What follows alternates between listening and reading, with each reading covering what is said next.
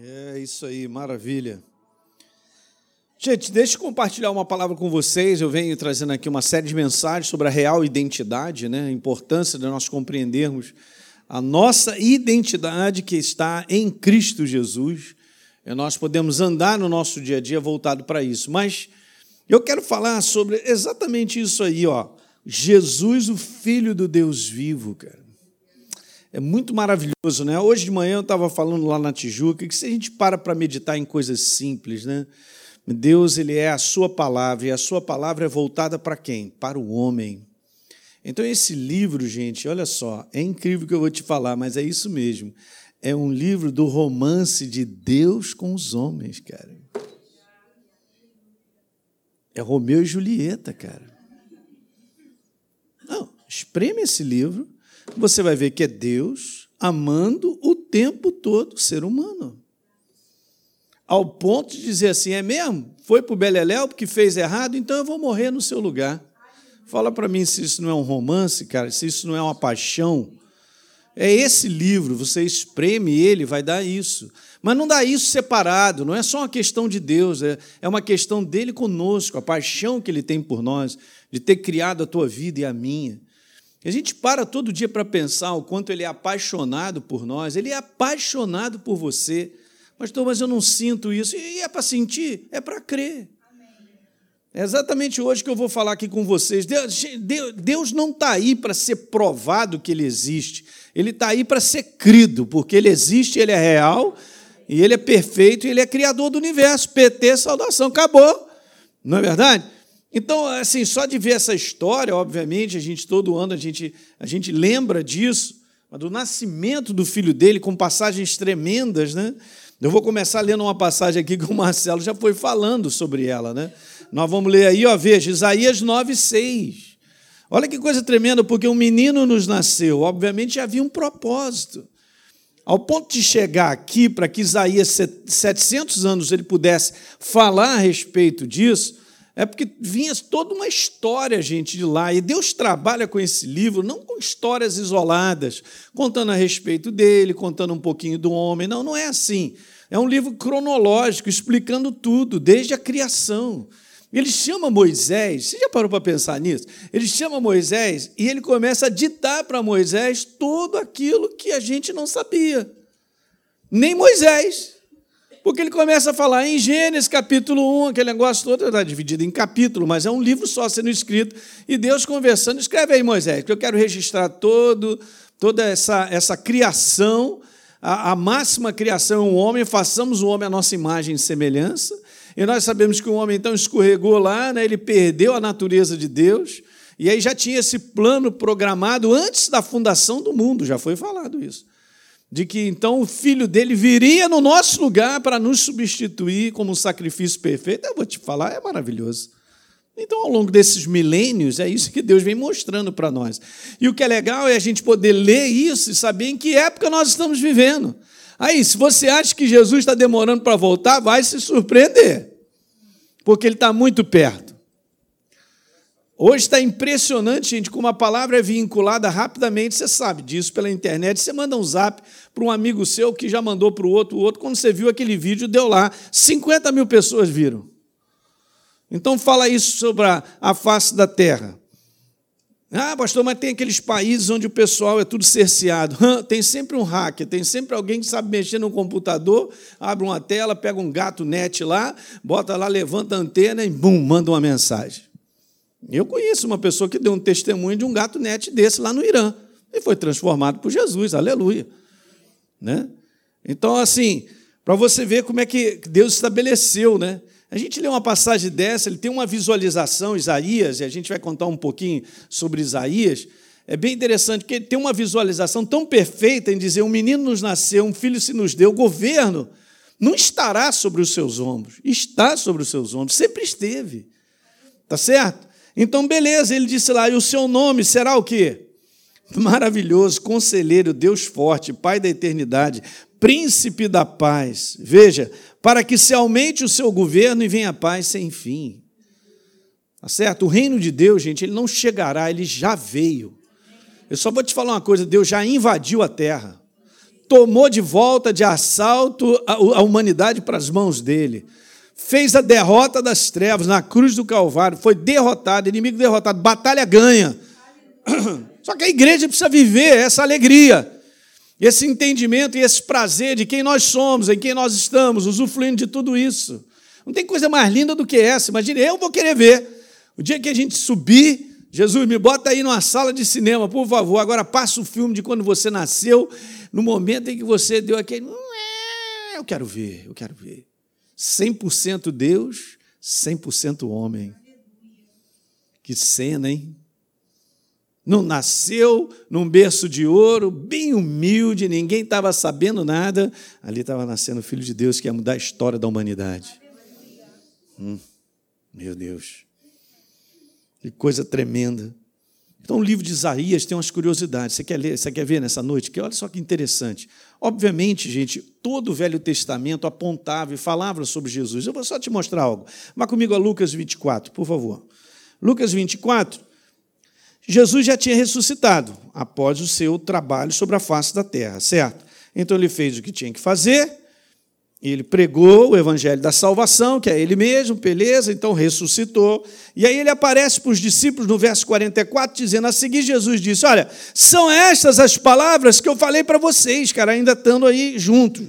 Então, importava se cumprir tudo que de mim está escrito aonde? Na lei de Moisés, os cinco primeiros livros, que mais? Depois, nos profetas, não vai sobrar ninguém, está no plural, e aonde? Nos salmos. Sobrou o quê? porque tudo mostrava e apontava para ele.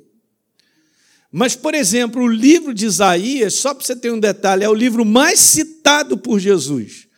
Então, se Jesus, veja só que coisa interessante, Jesus cita o livro de Isaías muito mais do que os outros profetas. Ele cita vários profetas, mas o livro de Isaías é o que ele mais cita. Para você ter uma ideia, nós vamos aqui, vá comigo a Lucas 4, volta agora ao início.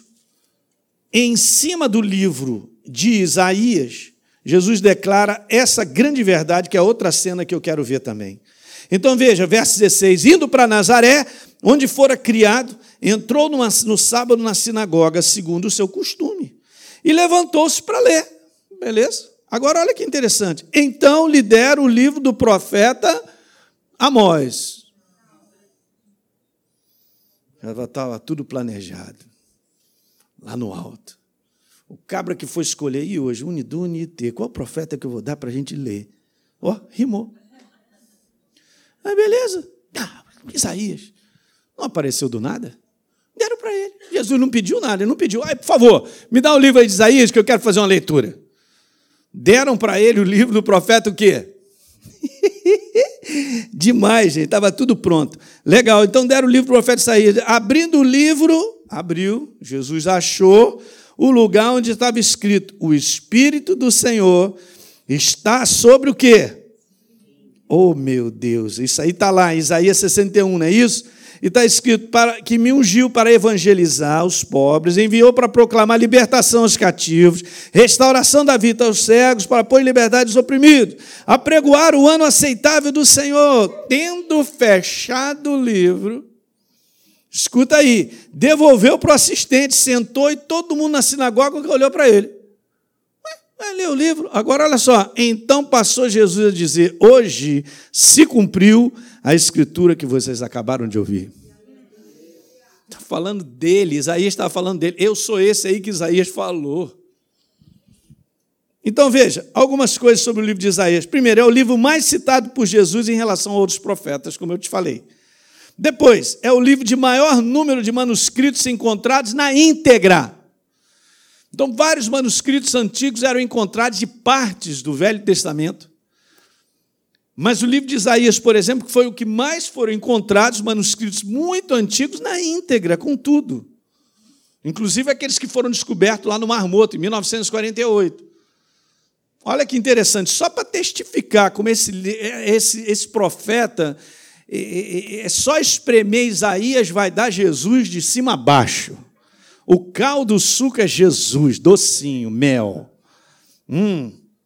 Olha outra coisa interessante também. Comparando com o total dos livros da Bíblia, você sabe quantos livros tem a Bíblia, não sabe?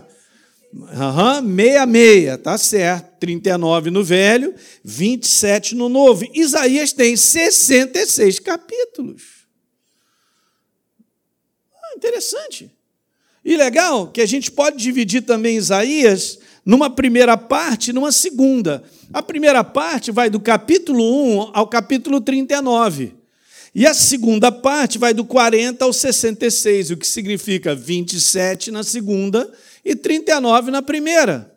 Só que a primeira parte, gente, fala muito sobre é, o povo de Deus afastado do conselho de Deus. Né? E as várias situações de juízo, de escravidão, que não era a proposta de Deus, mas o pessoal estava afastado. Mas, ao mesmo tempo, também estava se profetizando restauração, olhando para frente. Quem está entendendo aí? Só estou explicando para você ver como é que é a temática de, de Isaías, como é maravilhosa. A segunda parte, por exemplo, é a parte mais messiânica que existe, porque fala demais sobre Jesus. Jesus pega e fala dele mesmo, que veio proclamar a libertação aos cativos, em Isaías 61, que faz parte da segunda.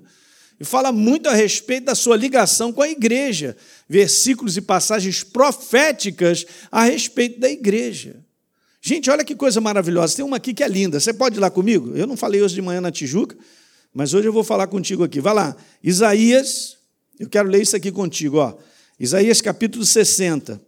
Dispõe-te, resplandece, porque vem a tua luz e a glória do Senhor nasce sobre ti. Isso é uma palavra profética para a igreja, rapaz. Agora veja que bacana. Verso 2: Porque eis que as trevas cobrem a terra e a escuridão os povos, mas sobre ti aparece resplandecente o Senhor e a sua glória se vê sobre ti. As nações se encaminham para a tua luz e os reis para o resplendor que te nasceu. Gente, quem é a luz sobre a face da terra? Quem é a representação da luz sobre a face da terra? Sou eu e você, a igreja do Senhor. Nós somos de fato, gente, a maior verdade é a esperança dos homens. Representantes legais, como eu venho falando aqui do céu. Eu não sou melhor do que ninguém, só que nós somos representantes da luz. É através da minha vida e da sua vida que outras pessoas alcançarão a Jesus. Diga aleluia. E da proposta da igreja de levar esse evangelho à distância. Então, aí está a segunda parte. Agora, um detalhe sobre a segunda parte. Então, vamos cair nela numa imersão de bem no centro do centro do centro do centro do centro, ok? Então, beleza, olha só. Os últimos 27 capítulos podem ser divididos em três grupos de nove. Então, nós temos a primeira parte lá de 40 ao 48, de 49 a 57, a segunda, e por último a de 58 a 66. Beleza, três grupos de nove. Vamos embora pegar o centro disso? Então vamos dar uma olhadinha. No centro dos três grupos estão os capítulos o quê? 49 e 57, dos quais a metade é o capítulo 53. Que capítulo é esse?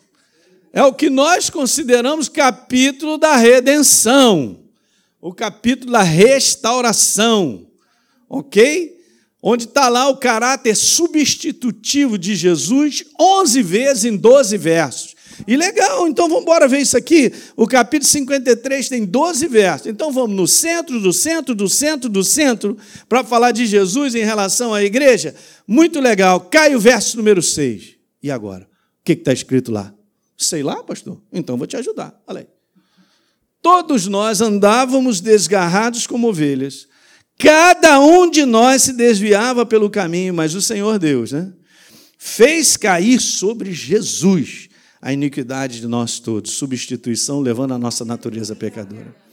Então, é um versículo que fala do resgate, propósito de Deus, da paixão dele, mostrando para mim e para você: resgate, meu filho vai te substituir na cruz do Calvário. Porque ele pode, ele vai morrer por você. Ele vai dar o sangue dele. Por isso que ele nasceu, ele tinha que nascer como homem. Não, esse choro está muito ruim. Jesus não chorava assim. Não. Caramba, gente, fala para mim, cara. Pensa nisso tudo. É demais. Hum. Vamos embora ler outras passagens? Gálatas 4, verso 4. Vindo à plenitude do tempo, Paulo disse: Deus enviou seu filho, nascido de mulher, nascido sobre a lei. Beleza, mas ele quer dizer mais, quer ver? Ele diz assim: para resgatar ao propósito, qual é a finalidade? Resgate de novo, tem tudo a ver com aquilo que estava acontecendo lá em Isaías, capítulo 53. Gente, a Bíblia, ela se completa, ela, ela não é antagônica em nada do que ela escreve. É, é uma coisa só. É tremendo como é que Deus faz essa compilação, cara. De ir revelando essas verdades que já estavam no Velho Testamento. Mas você é um abençoado. E eu também, porque hoje eu tenho o Espírito Santo que me revela tudo. E hoje nós temos o livro que Deus quer, que é ele completo para a humanidade. Você podia ter nascido na época de Faraó. Você estava lascado. Eu também, na escuridão, de um tempo onde a humanidade não tinha nem sequer pensado nisso. Mas olha o tempo que nós estamos vivendo, e nada mais. Você encontrou Jesus, se entregou para Ele, e agora hoje você tem entendimento de verdades espirituais, e eu também. Não é maravilhoso isso? Então, legal, para que a gente recebesse a adoção de filhos, rapaz. Essa é a grande paixão. Deus criou, como eu falei para vocês, o um homem na condição de filhos. Ele criou com a finalidade de amar, de ter um relacionamento, senão ele não tinha criado a gente. Isso é que é maravilhoso. Vamos embora continuar lendo outras passagens. João, olha essa, gente, olha essa descrição agora sobre a pessoa de Jesus. No princípio era o verbo. Hã? E o verbo estava com Deus, e o verbo o quê? Era Deus. Está falando sobre Jesus, ele é a palavra viva. Ele estava no princípio com Deus. Todas as coisas foram feitas por intermédio dele, sem ele nada do que foi feito o quê? Se fez. Veja o 4. A vida estava nele e a vida era a luz dos homens. Hum. Beleza? Vamos pular agora para o verso 14. Então, João ele falou tudo. E o Verbo se fez carne e habitou entre nós, cheio de graça e de verdade, e vimos a sua glória, glória como, no, como do unigênito do Pai. Tudo com propósito. Colossenses 1,15, Paulo diz: Ele, Jesus, é a imagem do Deus invisível, o primogênito de toda a criação, pois nele, em Jesus, foram criadas todas as coisas nos céus e sobre a terra, as visíveis, as invisíveis, sejam tronos, sejam soberanias, quer principados, quer potestades. Olha aí, tudo foi criado por meio dele e para ele. Diga amém. Meu Deus, o que é isso? Ele é tudo. Ele não é um ser isolado chamado Deus, ele, ele, ele é o autor de tudo, tudo para ele, tudo nele. Olha o verso 17. Ele é antes de todas as coisas, nele tudo se compõe, subsiste. Se o homem está de pé é por causa dele. A gente tem um versículo no livro de Jó que, se Deus ele recolhesse o seu sopro, todo mundo esperaria. Onde é que está escrito isso? É, então vamos ver, Jó. É bom ver. Vamos dar uma olhadinha comigo? Jó Super interessante esse verso. E esse é que é o detalhe, né? É para você ver a prova da paixão dele, do amor dele. Olha só o verso número 14 do capítulo 34, João 34, 14. Se Deus pensasse apenas em si mesmo, hum, e fosse como o homem dos dias de hoje, selfie para lá e para cá. Se Deus pensasse apenas em si mesmo e para si recolhesse o seu espírito, e o seu sopro. Verso 15: toda a carne juntamente expiraria e o homem voltaria para onde? para você ver o relacionamento dele. Se as coisas existem porque foram criadas para que o homem vivesse nesse mundo, a terra foi criada para nós vivermos nela. Jardim de infância nosso. Tudo criado para, para que a gente pudesse viver nela. Impressionante, né? É demais, Deus. Hum. Então, veja que coisa interessante que eu quero te falar. Um tempo atrás, isso tem alguns anos, eu vi uma reportagem da revista Veja falando sobre a busca pelos sinais históricos da vida de Jesus. Então, ela é reportagem gigante, várias páginas, escreve para lá, escreve para cá, puxa um autor que diz isso, um arqueólogo fala outra coisa, outro também PhD, e junta todo mundo. No final da história, a conclusão é o seguinte: depois da reportagem, até hoje não se achou evidências físicas sobre a existência de Jesus. E nunca vai achar. Não, pastor, eu fui a Israel, eu comprei lá, me deram lá, era um pedacinho da cruz de Jesus, eu comprei, rapaz, gastei 10 dólares, comprei aquele negócio, acreditando. É picaretagem, cara. Não existe isso. Não tem como. Eu falei para vocês, Deus não está aí para ser provado, porque Ele existe. Ele é Deus. Ele não está aí para provar para o homem que Ele existe. Ele está aí só para o homem acreditar nele. Esse é um detalhe importante que eu estou te falando. Porque sem crença, a gente não anda com ele. Não vai ter evidência nenhuma, você não vai provar nada, o homem jamais provará. Então é um detalhe interessante que eu quero te falar: a capacidade que o homem natural tem, veja bem, de acreditar em uma realidade está totalmente baseada. Esse é o homem natural, e a gente tem que tomar cuidado com isso, porque nós somos crentes. Mas veja bem, nós acreditamos em Deus, né? Então veja, é uma está é, totalmente baseado no quanto ele pode ver, sentir ou comprovar. A facilidade das conclusões do que eu vejo são muito rápidas e a gente tende a depositar uma confiança nisso. Na verdade, Jesus está aqui presente na maior alegria. Os anjos também. Dois ou três estiverem reunidos no meu nome, eu estou lá. Se ele disse que está, ele está. Não é maravilha? A gente se alegra com a presença dele aqui no nosso meio. Eu estou feliz. Eu não vou para uma reunião que ele não vá comigo. Aleluia. Ele, ele, ele tem que honrar a sua própria palavra. Ah, mas não tem ninguém na reunião, tem eu e a Deise, então Jesus está lá, aleluia. Né? Veja, só estou te mostrando como a gente tem que ser meio doido para pensar no mundo do espírito as verdades. Então é isso aí, ó, o homem quer comprovar, ele quer sentir, ele quer ver. E aí ele vai ficar como a gente conhece essa passagem. Veja bem que interessante, porque há uma grande correção aqui. João capítulo 20, verso 25, disseram para Tomé, os discípulos: Olha só, nós vimos o Senhor. Obviamente ele tinha ressuscitado. Mas ele respondeu: Se eu não vi, se eu não olhar nas suas mãos o sinal dos cravos, ali não vou colocar o meu dedo. Se eu não puser meu dedo e não puser a mão no lado dele, de modo algum acreditarei. Ah, menino. Que declaração linda. É uma declaração que não vai caminhar com Deus nem aqui nem nunca. Quer dizer que então eu creio porque eu meto a mão, porque eu estou entendendo pela minha cabeça, pelo meu intelecto, pela lógica, um raciocínio natural está dizendo isso. Aham. Sabe quando nós vamos andar com Deus? Nunca. Porque na lógica e no raciocínio natural, ela vai cada vez mais cortando a inspiração da fé, ela vai cortando cada vez mais quem Deus é.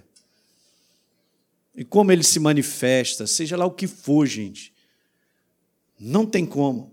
E aí o que, que acontece? Nós sabemos. Oito dias se passaram. Estando as portas trancadas, veio Jesus, se pôs no meio dele e falou: Pai, seja convosco, né? E agora a gente conhece. Então ele foi logo para Tomé: Tomé, chega aí, eu conversar contigo um negócio. Ó, põe aqui o teu dedo, vê as minhas mãos, chega também aqui do lado, põe a tua mão e tal. Não seja incrédulo. Eu já falei para você, incredulidade não é ignorância. Ele sabia, porque Jesus já tinha dito que ia ressuscitar. Ele já tinha falado. A incredulidade é o rejeitar uma verdade. E geralmente, ouça o que eu quero te falar, nós rejeitamos uma verdade porque a lógica e a razão não concordam. Como é que eu vou acreditar no milagre em algo, numa situação, se naturalmente já está me mostrando que eu estou falido. E na minha cabeça, em termos de lógica, de razão, não há solução. É perfeitamente. Se não crer, não vai ver milagre mesmo. Se eu não acreditar que Deus vai entrar e não sei de onde ele vai fazer o milagre, mas vai, e eu creio, porque ele diz, então aí as coisas acontecem. Quer dizer que então eu vou andar com Deus porque eu vou olhar que as coisas estão tudo perfeitas, que beleza, que maravilha, está tudo dando certo. Na minha lógica está bom, está perfeito, já vi a saída, já sei como é que Deus vai fazer. Não é assim que funciona. Até a gente chegar a essa conclusão que a gente não resolve todos os problemas da nossa vida, eu já cansei de falar isso para vocês. Aqui, pelo menos, eu falo, lá na Tijuca também, a gente não foi chamado para dar solução à nossa vida. Nós fomos chamados para caminhar com Deus, Ele vai construir na nossa vida. Aleluia. Aí, aí, pastor, e os problemas? O problema é com ele, eu mando é e-mail direto para ele. Aí, senhor, esse e-mail é seu. Manda e-mail para ele. E aí as coisas começam a funcionar. Por quê? Porque a gente está andando com base em crença. Que há um Deus que está conosco, que constrói a nossa vida a despeito de qualquer coisa que a gente vai enfrentando. Diga amém, é isso aí. E olha que legal, porque diz assim, ó, no verso 29. Então disse Jesus a Tomé: Porque você viu, você creu, é? Porque esse não é o sistema de Deus, nunca foi fé isso. Esse é o sistema humano. É o sistema do homem que primeiro ele tem que ver para crer. Esse é o sistema natural da lógica, da razão. Ok? Aí Jesus fala: bem-aventurado, em outras palavras, abençoado os que não viram e o quê? Então é aí que nós temos que andar. Quando Jesus chega e corrige Tomé, que fala: Tomé, a maneira de nós andarmos é diferente. Então, olha só, presta atenção, cara, você tem que andar dessa maneira. Então, você será bem-aventurado e abençoado todas as vezes que você se posicionar crendo. Depois você vê as coisas. Você vai crendo, as coisas vão acontecendo. Difícil para o ser humano, né? Claro, para o ser humano natural é difícil mesmo. É por isso que ele tem que fazer uma, ele tem que fazer uma separação. É crença, pura crença. Né? No momento que Pedro, então, ele olha para a força do vento, e para a força das ondas, imediatamente ele começa a afundar. Mas ele estava olhando para Jesus. Mas ele reparou, está escrito lá em Mateus 14, ele reparou a força do vento. Ele reparou as ondas. Reparou, então ele tirou o foco. Ele olhou e aí veio rapidinho no neurônio. Meu Jesus, onde é que eu estou? Mas, hein? O que situação. começou a afundar, a lógica começou a dominar. E aí uma coisa interessante, né? A lógica e a razão desligam a crença. Escreve isso aí vai desligar a tua fé, a tua certeza. Hoje eu fiz um comentário com o pessoal lá em cima, aliás, eu recebi um vídeo né, de um pastor, na verdade ele é de Brasília, mas ele é motociclista, ele contou uma situação que ele estava, que ele estava, ele foi fazer um curso é, de pilotagem, e ele estava ali em cima da moto dele explicando uma coisa que é, é assim mesmo que funciona, né? Então o instrutor tinha falado para ele: olha, você vai fazer um oito, você vai fazer uma curva bem fechada, e depois tem lá os dois cones, você já sai por aquele lugar lá que está determinado. Ele falou que a maioria das pessoas não conseguia. Por quê? Porque ficava olhando para a roda, ficava olhando para o centro, e aí puxava, aquilo ali puxava. Era como se fosse uma gravidade, você tinha que botar o pé para apoiar, porque senão você ia cair. Depois, então, o instrutor chegou para todo mundo e falou: vamos fazer o seguinte: em vez de vocês ficarem olhando para a roda ou para o centro que vocês estão fazendo a curva, vocês não vão, vocês não vão conseguir. Faz o seguinte: não olha para cá e olha para a saída. Faz tudo isso olhando para a saída. Não é que eles fizeram e ele falou lá que ele fez e deu certo? E aí ele começou então a ensinar um negócio que é tão simples, né? Tudo aquilo que eu e você colocamos o foco é aquilo ali que nos puxa e drena. Se eu só ponho o foco e acordo pensando no problema, nós estamos lascados, gente. Tem muita gente que está presa ao problema porque pensa nele o dia inteiro. E aonde está escrito na Bíblia que eu devo pensar no meu problema? Aonde está escrito que Deus falou assim, Elim, vai pensando no teu problema que você vai bem? É justamente ao contrário, nós temos que aprender a viver uma jornada de alegria, de renovo, de descanso, de fortalecimento, não focando o problema, mas focando a solução em Cristo Jesus. Ele é meu Senhor, Ele é o Deus do milagre. Senhor, eu deposito confiança em Ti, eu olho para Ti. Meus olhos estão postos em Ti. Disse lá Josafá, Senhor, olha só, é uma grande multidão, a gente não sabe o que vai fazer, eles são muito, mas olha, eu não quero nem saber, eu confio em Ti, os meus olhos estão postos em Ti. Meu socorro vem de onde? Da tia que mora do lado. Não, meu socorro vem do Senhor. É, pastor, mas como é que isso vai acontecer? Não me pergunte, eu também não me pergunto para mim mesmo. Eu olho para o céu e falo com o papai, aleluia. E eu creio nele, no milagre. Bota o foco. Pronto, aí a gente vai enfrentando essas situações, vamos dando substância para Deus resolver. E aí a gente para de ser drenado, cai, a gente para de cair. Mas a maior parte do cristão olha o problema direto, fica olhando, fica ali um ano olhando aquele problema e o problema só cresce. Drenou ele todinho, tirou alegria, força, prazer, tira tudo. Não tem mais crença. Porque está dominado por olhar uma situação que está vivendo desagradável. Alguém gosta aqui de viver situações desagradáveis? Claro que não. Mas nós temos que aprender, nós estamos aqui para aprender.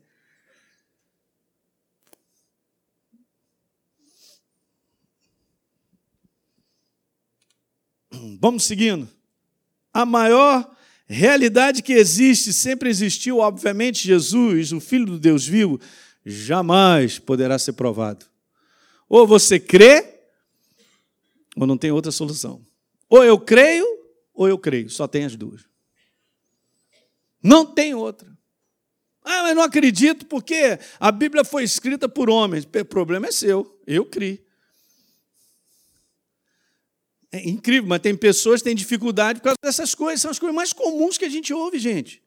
É, você acredita mesmo na Bíblia? A Bíblia não é, a Bíblia é a palavra de Deus, não. Cada um vive por aquilo que acredita. Só que quando a gente acredita na verdade, a nossa vida começa a mudar. Manifestações de Deus começam a acontecer. Aí sabe o que acontece? A gente se torna a testemunha do poder de Deus na nossa vida. E aí o que, que eu faço? Eu não faço para as pessoas, não falo para as pessoas provando que Deus existe. Eu conto testemunho da transformação e da mudança que é operada na minha vida. Pronto. Então, o cara estava para morrer, não morri, fui curado, porque está escrito que pelas suas pisaduras eu fui sarado. Hoje um pastor lá estava na minha igreja, era de uma outra igreja, veio e falou comigo que tinha dado um testemunho que estava com linfoma de grau bem alto, né? Foi totalmente curado, cara.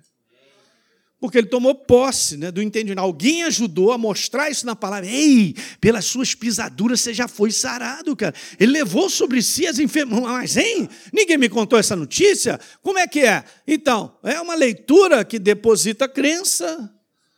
Ele não foi provando, os exames eram piores. O médico olhava para ele assim, ó, já chamou a Santa Casa, como é que é? Beleza, estava lá hoje, todo feliz, vai entrar num próximo ano. Lutou esse ano. Né? Nesse conteúdo aí. Venceu porque ficou com a palavra. Ele não teve a vitória porque ele lutou, a verdade deu vitória para ele. A vitória da, da verdade foi a resistência da própria verdade contra o inferno chegando sobre a vida dele. Isso é uma área, gente. A gente pode falar de várias áreas. Mas sempre será um conteúdo de acreditar. Nós sabemos que ele é o criador de tudo que existe, que é visível e invisível. Sabemos, ele fez isso. Então aqui está o maior problema. O maior presente dado ao homem, que é Jesus, e eu creio, Deus liberou seu filho para nós, para morrer no nosso lugar. Também é o mais difícil de ser recebido pelo homem. Isso aqui é um paradoxo, é doido. O maior presente para o homem é o mais difícil do homem receber. Por quê? Simples assim, porque para receber esse presente, eu preciso crer aonde? É preciso crer naquele que não se pode provar de novo.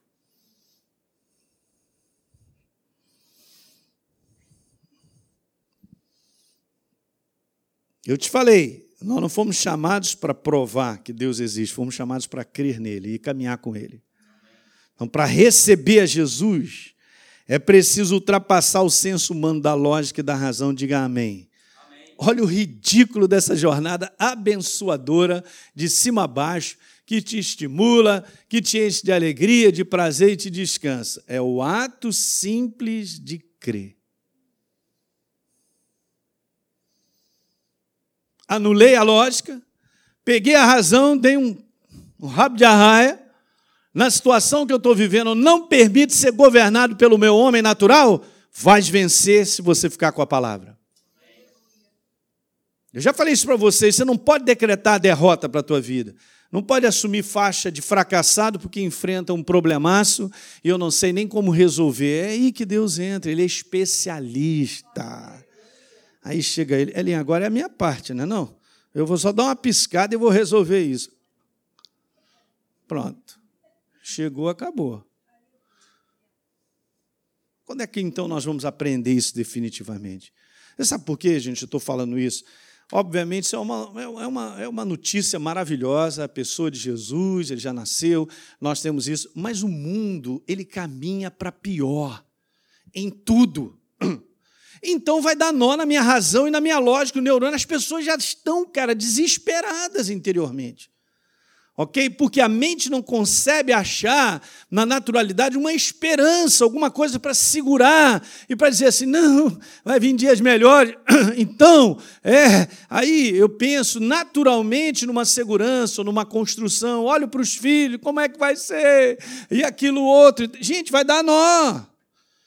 De forma alguma a igreja andará em liberdade, experimentará descanso, experimentará verdadeira alegria, prazer em viver. Quem está dormindo, diga aleluia. Oh, graças a Deus, está quietinho, mas está prestando atenção. Um, somente o ato de crer. Não tem mais outro jeito. Está todo alegrinho, porque a alegria é do Senhor, é Ele em mim. Quanto mais a gente fala da verdade, olha para Ele, mais Ele enche a gente. É assim que funciona. Veja que coisa interessante, Hebreus 11, 6. Qualquer um que queira ir a Deus deve crer que existe um Deus. Primeiro, tem que crer que existe um Deus e que Ele então também tem que crer, recompensará aqueles que sinceramente o procuram. Aleluia. Crença mais uma crença aí mesmo em Hebreus 11, né, verso número 3, pela fé. Então agora a gente entende que o universo foi formado pela palavra de Deus. De forma alguma, pastor. É a teoria do Big Bang, que aí, bom, explodiu tudo aí, criou tudo, é verdade. É tão, o negócio é tão ridículo, o humano nem para para pensar. Em qualquer processo explosivo, nada se cria, tudo se destrói. Agarra um homem-bomba, você vai ver como é que você vai ficar bonito, arrumado, uma plástica perfeita, vai emagrecer. É, só agarrar homem-bomba. Beleza, maravilha. Bum, explodiu, que beleza. Pega o Leandro, tem um dedo lá, um, é o Leandro mesmo? Tem um nariz aqui, um pedaço de orelha lá. Não, teoria, isso aí há 10 milhões de anos. Bum! E aí, então, Teorias, cara, não são comprovadas nem cientificamente, não é comprovado. Mas o pessoal se agarra, não quer dar o braço a torcer que Deus existe e que criou tudo com a palavra. Criou o homem lá, montou lá do pó da terra, era um boneco. Olha lá, vou soprar nele. Pum, soprou ele mesmo. Pronto, passou a ser criatura viva. Não, de forma alguma. Não posso acreditar que nós nascemos assim, porque ó, temos a teoria de Darwin. Olha aí o macaquinho, olha, macaco lá, macaco aqui, macaco foi aperfeiçoado. Olha aí, deu eu. Beleza, então eu sou, é, é mesmo, o meu ancestral é o macaco, né? Que beleza. Agora, olha só que. É só parar para pensar no ridículo das coisas. Já pensou? Se Deus faz assim mesmo? Ele cria um macaco e o macaco vai evoluindo, chegou até nós. Eu ia chegar para ele como um ser consciente e falar: Poxa, o que, que aconteceu? Peraí, eu tenho que evoluir de um macaco? Você não podia ter me criado? Não, está tudo evoluindo, as espécies evoluindo. De forma alguma está provado isso, que não é verdade. Não, mas ensina para as crianças e os livrinhos lá continuam ensinando essas porcaria toda. Só para não dar o braço a torcer que quem criou tudo foi Deus. Hum. Ah, mas temos que provar. Não vai provar nada. E nem Deus está aí para ser, ser provado, ele não quer ser provado. Alguém está entendendo? Hum. Veja que coisa interessante, gente. Seguindo, o que separa o homem de Jesus, do Deus vivo, é apenas a força da sua humanidade, e que ele deposita nas conclusões da sua mente. Na força daquilo que vai sentindo, porque vai gerando vários pensamentos e a gente vai sentindo. Os sentimentos, as emoções, eles são oriundos da forma de pensar. Eles não nascem do nada. Cara, por que você está abalado desse jeito? Não sei, acordei assim. Não, eu ouvi um bocado de notícia temerária. Ah, passou uma semana agarrado no Datena, já entendi. É o meu pai, cara. Eu tenho que falar sempre meu pai, pai, larga o Datena. Não, mas ele é demais. Pois é, mas te deixa assim, desse jeito. Meu filho, cuidado. Meu filho, cuidado. Eu tenho cuidado, pai. Dessa maneira que você está falando, eu não posso nem viver, sair de casa. Mas vai ver o que ele vai fazendo. Dá tênis e não perde. Última notícia: mataram quatro, que absurdo.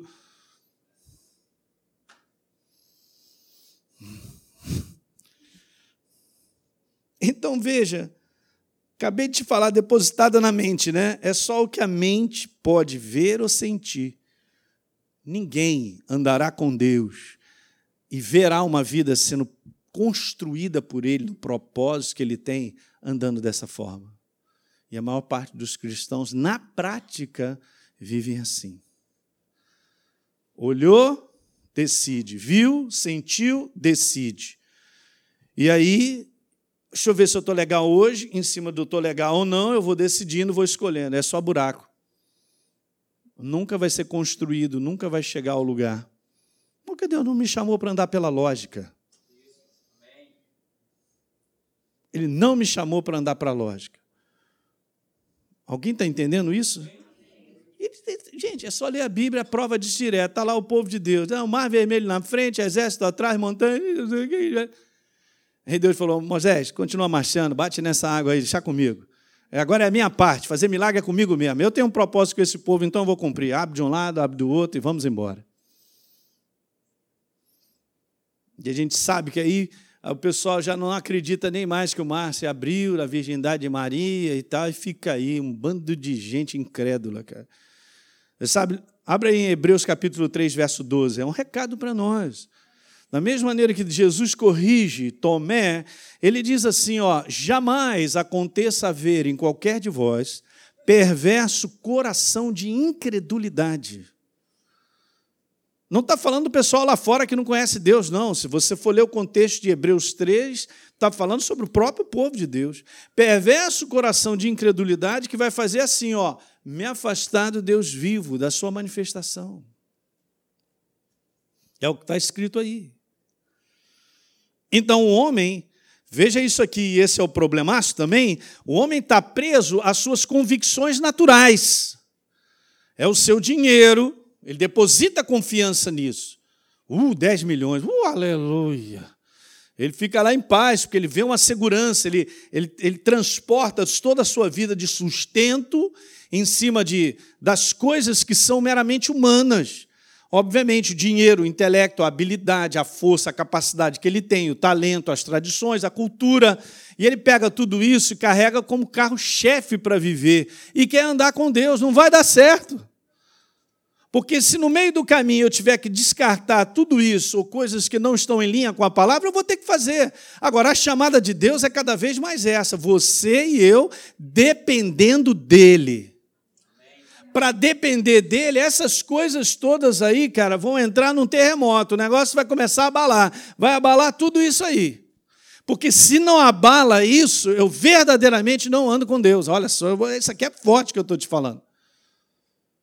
Porque na minha jornada, não é a minha jornada, não é o meu propósito, não é o plano que eu tenho, é o plano que Deus tem para mim. Abraão, sai da tua casa. Não, mas eu estou bem aqui, cara. Eu tenho um gado, eu tenho aqui dois mil hectares. Espera aí, eu tenho cinco mil cabeças de boi. Olha, eles são boi Nelore, cara. Espera aí, é bom. Bichinho dá dinheiro. E tal, estou com meu pai aqui. Não, não, sai da tua casa, que eu tenho uma proposta para você. Você vai ser pai de uma grande nação e aquilo outro. Eu vou te abençoar, eu vou cuidar de você. Ó, e ser tu uma benção. Sai. E você não vai me mostrar para onde eu vou? Não.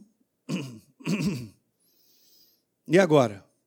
Ele tinha tudo para ele olhar, para ele visualizar, e ele chegar em casa, fazer umas planilhas e concluir que a ideia de Deus, básica, a base humana de concluir, é, é pela lógica, pela razão, estou vendo, já vi as estatísticas, realmente, é, eu vou com Deus. Não. Nós vamos com Deus porque nós acreditamos nele. Que ele tem tudo isso para cuidar de mim. Que ele é a minha segurança. Todas as vezes que eu usar a jornada da minha habilidade, o meu talento para construir algo no ponto natural, eu já estou saindo do caminho. É incrível, mas é assim que funciona. Pastor, então não vai sobrar nada de mim. É para não é sobrar mesmo, não, tem que sobrar só ele, porque ele é a direção. Ele é a cabeça, eu sou o corpo, quem decide é a cabeça. O corpo vai. Se eu decidir, não só eu morro minha cabeça, como o corpo também. Vai, se joga na escânia. Não tem jeito. O corpo, não, não. Não tem jeito. Como a cabeça sempre vai para o lugar certo e tem o melhor para mim, é melhor a gente seguir.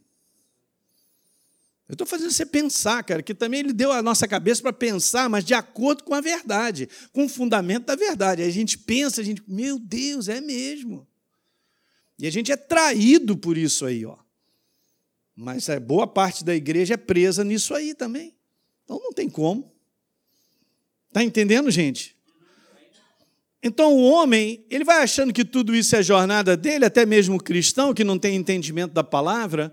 Eu vou te falar, mas no final da história, para todo ser humano, a verdadeira necessidade minha e sua é a presença dele. Eu me lembro antes de conhecer Jesus que eu tinha, era um vazio dentro de mim. Mas deita no travesseiro, o que você tem dentro? Um vazio, você não sabe explicar. Mas é um negócio que te incomoda, aquilo ali te atordou, deixa você sei lá, uns mais, outros menos. Aí o cara tenta preencher esse vazio com qualquer coisa. Das coisas naturais que se possa fazer nesse mundo, mas verdadeiramente nunca é preenchido, porque o que estava faltando foi aquilo que o homem perdeu. É a natureza de Deus, a pessoa dele dentro do ser humano. Cara, quando chega isso, esse resto aí, ó, nada mais importa. Não importa mais nada. Chegou. Chegou ele, entrou no meu coração, porque eu criei. João, abra lá, João capítulo 1, verso 12. E, e, a, todos quanto receberam, deu-lhes o poder de serem feitos filhos de Deus, a saber, aos que? Acabou. Crença purinha. Ninguém vai provar aquele neném que nasceu naquela manjedoura. Ninguém. Ah, mas eu guardei. É, eu ainda tenho um pelo daquele bode que Jesus andou em cima dele. É, não existe, cara, não tem jeito. Mas pelo relato da própria palavra, nós vamos acreditar. Tudo que está escrito, diga aleluia. Então, a verdadeira necessidade do ser humano é suprida pela fé em Jesus Cristo sempre. Não tem outra forma. Jesus é o centro de tudo que há e que existe, ele é o centro do universo, ele é a pessoa, nele tudo subsiste. Quer dizer, quando eu estou nele, tudo isso nesse mundo se compõe. A minha jornada já está pronta. Fala para mim, gente, o que, que, é isso? E a gente já fica pensando qual é o plano que a gente tem. É só seguir a inspiração dele saber que é por ali que eu vou e não por aqui. É a jornada. Todos que são guiados, dirigidos pelo Espírito de Deus, são filhos de Deus. Isso é o nosso DNA, nós seguimos, andamos. Jesus está adiante das ovelhas e elas o seguem porque reconhecem a sua voz. Isso é uma jornada prática do dia a dia. Eu estou te falando sobre escolhas, sobre decisões.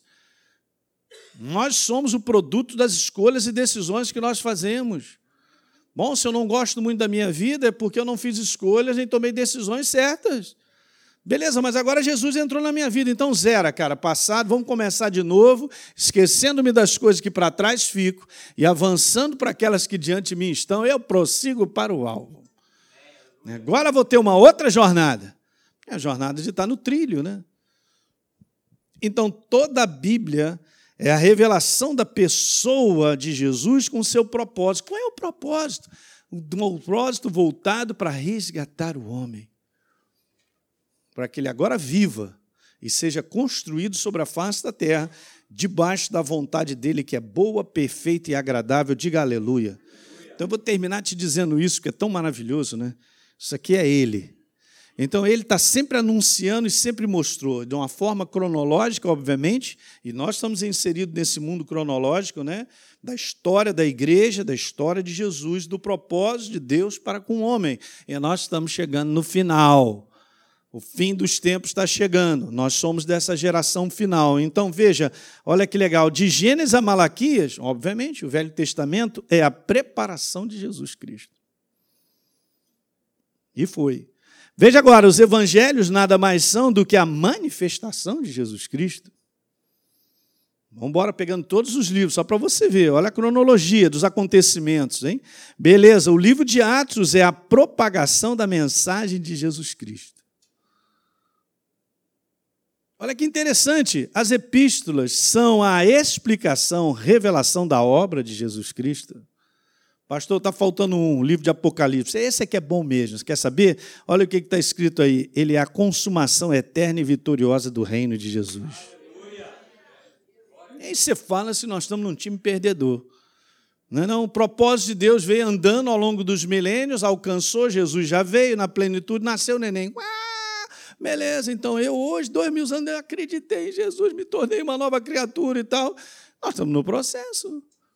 Nós vivemos, gente, eu quero te falar, na melhor época. Que bom que você nasceu aqui. Se você nasce lá no, Afeganistão, sei lá, um lugar doido desse. A maior parte da população da face da terra é miserável. Vive debaixo de culturas terríveis, afastados da verdade, sem conhecer quem é Jesus. E a gente tem essa porta no nosso país de abrir uma igreja em tudo quanto é lugar, de poder usar a rádio, a televisão para falar do Evangelho. Eu vou te falar, nós somos privilegiados. Quem não agradece e não tem essa consciência é doido. O cristão do Brasil, se não tiver essa consciência, é doido. Tinha que passar uma temporada em uns lugares bem tenebrosos. Rapidinho vai querer voltar. Eu quero voltar para o Rio de Janeiro. Ó, oh, cidade maravilhosa, aleluia.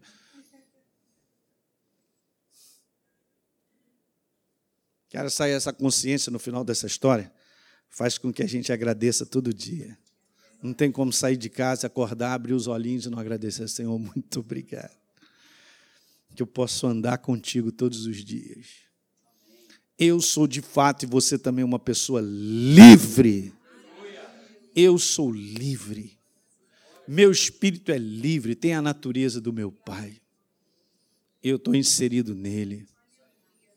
Todas as minhas necessidades estão inseridas nele. Ele supre tudo, ele cuida de tudo. O plano dele já está pronto e é só seguir. E um dia, quando ele voltar, nós vamos abraçar para a eternidade, para viver os propósitos pós-terra, porque eu também estou esperando eles. Paulo disse lá em 1 Coríntios 15, 19: se a nossa esperança em Cristo se limita apenas a essa vida, ele diz assim: nós somos os mais infelizes de todos os homens. Pergunta se o apóstolo Paulo não tinha visão dessas coisas que nós precisamos ter da própria palavra, gente. Então, essa nossa jornada, próximo ano, 2019, é uma jornada que eu tenho que aprender definitivamente a desligar esse homem natural, essa razão, essas conclusões, esses focos voltados para o problema. Quando é que a gente vai vai, vai não ser mais atraído por isso né? e ficar com a força da verdade que fala a respeito daquilo que eu enfrento. Hum? Aí nós vamos viver uma outra dimensão. Essa igreja vai ser mais eficiente e ela vai cumprir um propósito de Deus no nome de Jesus. Amém, igreja? Então, está dado o meu recado, estou feliz. Né? Jesus nasceu, graças a Deus. Aí fiquei pensando outro dia, na favorecida, e ela foi chamada de favorecida, né? Na Maria, cara, foi escolhida, cara. Demais, né? Imagine como é que ela vivia, o coração dela. Puxa, gratidão de ter sido aquela escolhida para receber o Filho do Deus vivo. Beleza. E nós? Nos deu, nos deu a oportunidade, agora está na janela, Elinha, essa janela da dispensação da minha graça. Faz o seguinte: me abraça por crença, cara. Você crê na minha obra que eu fiz na cruz do Calvário pela tua vida? Eu creio. Mudou minha vida. Só crença, não pediu nada, né?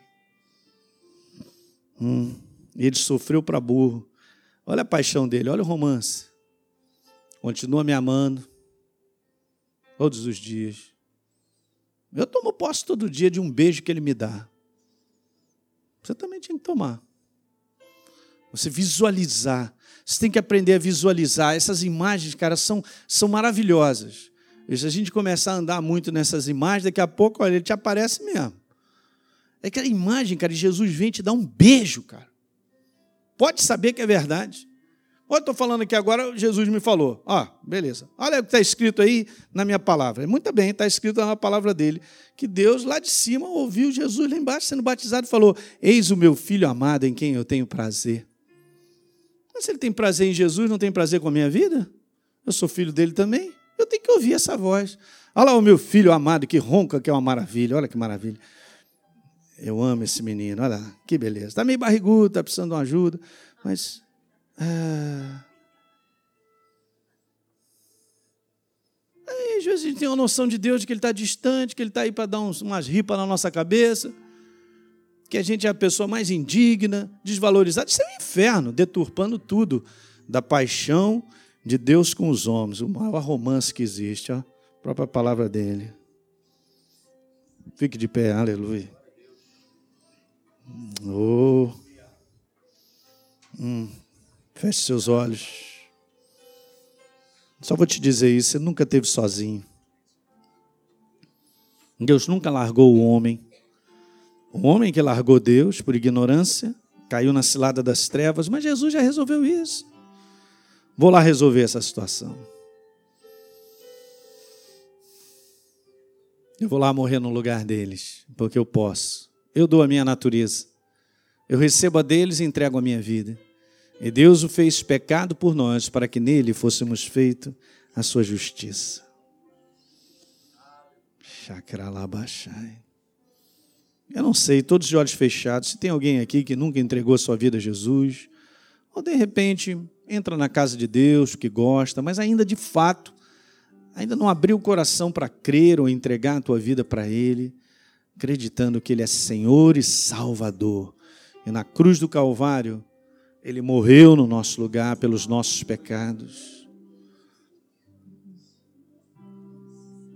De olhos fechados, há alguém no nosso meio que não tem ainda essa certeza no coração, esse testemunho, e deseja nessa noite entregar a sua vida, reconhecê-lo conscientemente e declarar com os lábios que Jesus Cristo é Senhor, eu gostaria de orar por você, se caso há alguém no nosso meio que ainda não entregou, de olhos fechados. Há alguém? Você poderia só levantar sua mão, eu queria orar por você. Todos nós estamos aqui, temos essa certeza. Isso já aconteceu na nossa vida. Eu tenho paz no meu coração, porque isso é um dos sinais. Romanos capítulo 5 diz que a paz no nosso coração. A paz, a reconciliação trouxe paz. É um selo maravilhoso. Então, beleza. Graças a Deus, então. Independente do que você passe, eu passo, Jesus está conosco. Seu Espírito está conosco. Ele é Jeová Shalom. Ele é aquele que deposita, ele chega, o descanso chega. Como é que ele chega, pastor, quando eu tenho consciência de que ele está presente? Levante a consciência dele nessa noite, ao longo dessa semana. Eu vou te dar esse dever de casa. Levanta a consciência da presença de Deus, da pessoa dele. E chega na tua vida e te enche de descanso, independente se você enfrenta a pior situação no momento. Aleluia e a gente apresenta, diz para ele: Meu rei, olha aí, é contigo, eu não posso fazer. Eu não vou olhar para esse problema para ele me drenar e fazer com que eu caia. Eu vou olhar para ti, que você me fortalece. E cada vez que eu olho para ti, mais o meu coração se enche de esperança, de certeza de um Deus que não me deixa na pista nem na mão. Chakralabashuri, Sokralabahanes, aleluia.